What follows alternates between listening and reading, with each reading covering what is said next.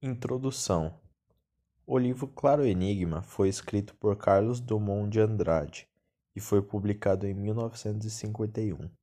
São 41 poemas dos mais diversos temas, e por mais que os temas fossem variados, eles tinham um sentido singular. Retratam bastante sobre a vida e a morte, o sentido da vida, e é contado de maneira filosófica ainda por ser lançado após o fim da Segunda Guerra Mundial. O assunto política deixa o autor aborrecido,